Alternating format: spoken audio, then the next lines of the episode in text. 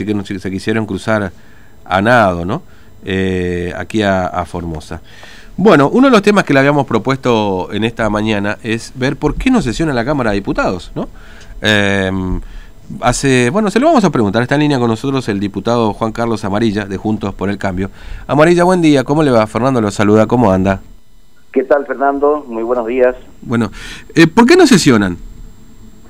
Mira, no, no, no, no convoca el vicegobernador y tampoco el presidente, el presidente provisional de la legislatura. O sea, este, hay una paralización de la actividad parlamentaria eh, que no está explicado y, y pese a los pedidos que hay, este, tampoco hay respuesta. Y bueno, Mm. el, el último pedido es este del día miércoles, en donde le, este, nuestro bloque, junto con el bloque Flor Abogado, es decir, con la firma de 10 legisladores, le pedimos la convocatoria a una sesión especial para que se le dé ingreso formal este, y, y se derive a la comisión respectiva, Mm, ¿no es cierto?, eh, el pedido de derecho político al defensor del pueblo. mm.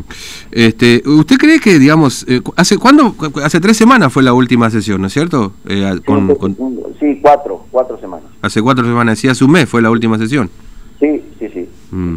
Este, lamentablemente no, pese a que hay montón de proyectos pendientes de tratamiento, este, no, es- es- la parálisis legislativa es realmente preocupante, Mm. pero lamentablemente dependemos, eh, y más con la con el tema de la pandemia, dependemos de este, de la convocatoria que saque el presidente, no, no nos queda otra alternativa. Claro, claro, porque, a ver, no, no están en ordinaria, ¿no? Esto para que queden claros, si no es una Estamos ordinaria... ordinario, ¿eh? Sí, sí, ya sé, Estamos pero, pero digo, por esta pandemia se ha alterado un poco es. ese escenario, Así digamos, es, ¿no? queda alterado porque el, el edificio está abierto, pero digamos que no, uno no puede ir al, este, al edificio, eh, concretamente al recinto, claro. e instalarse ahí, pedir sonido y este, esperar por el resto, digamos, ¿no es cierto? Mm, Que es lo que debiera ocurrir si es que eh, estamos en un periodo normal. Eh, pero la verdad que mm, el sentido común indica que no, este, debiera convocarnos y, y trabajar en los temas que están pendientes. claro. ¿Usted cree que, que digamos, este, esta, esta cuestión también de no convocar a sesiones tenga que ver con el objetivo de congelar, frenar el pedido de juicio político a, al defensor del pueblo? Yo creo que es más que eso. Lo Mm. que quieren es eh, solamente sesionar cuando es importante, es decir, cuando hay instrumentos que necesita el gobernador de la provincia, este, y nada más. Es decir, paralización por la paralización misma, que creo que es lo que se busca, digamos, que haya un parlamento con poco protagonismo, con nada de actividad y que el, el único que salga este, generando algo sea el Poder Ejecutivo. O sea, eh, eso es lo que se busca, digamos. Mm. ¿no? porque tiene mucho por producir la Cámara.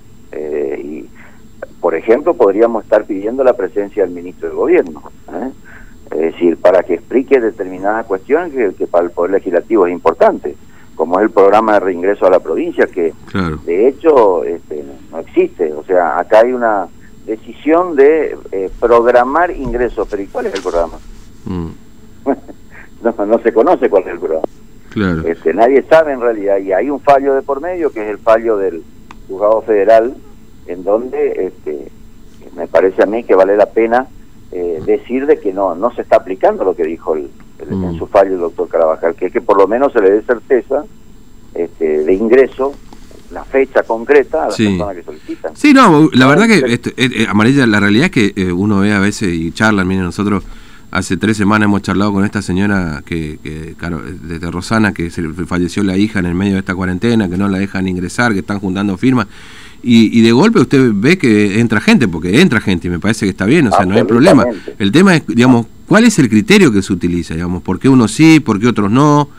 O sea, claro, ahí me es- parece que hay un punto... arbitrario. Claro, es, Es es como muy arbitrario. efectivamente, ¿no? ¿eh? Es arbitrario porque eh, este, de la noche a la mañana vota noticiar con determinadas decisiones, con determinados ingresos, con determinados hechos. Eh, pero ¿y dónde está el programa de ingreso? y eh, este, A ver cómo se va a hacer, de qué forma. No, lo saben este, lo- los que administran el ingreso y no lo sabe nadie más.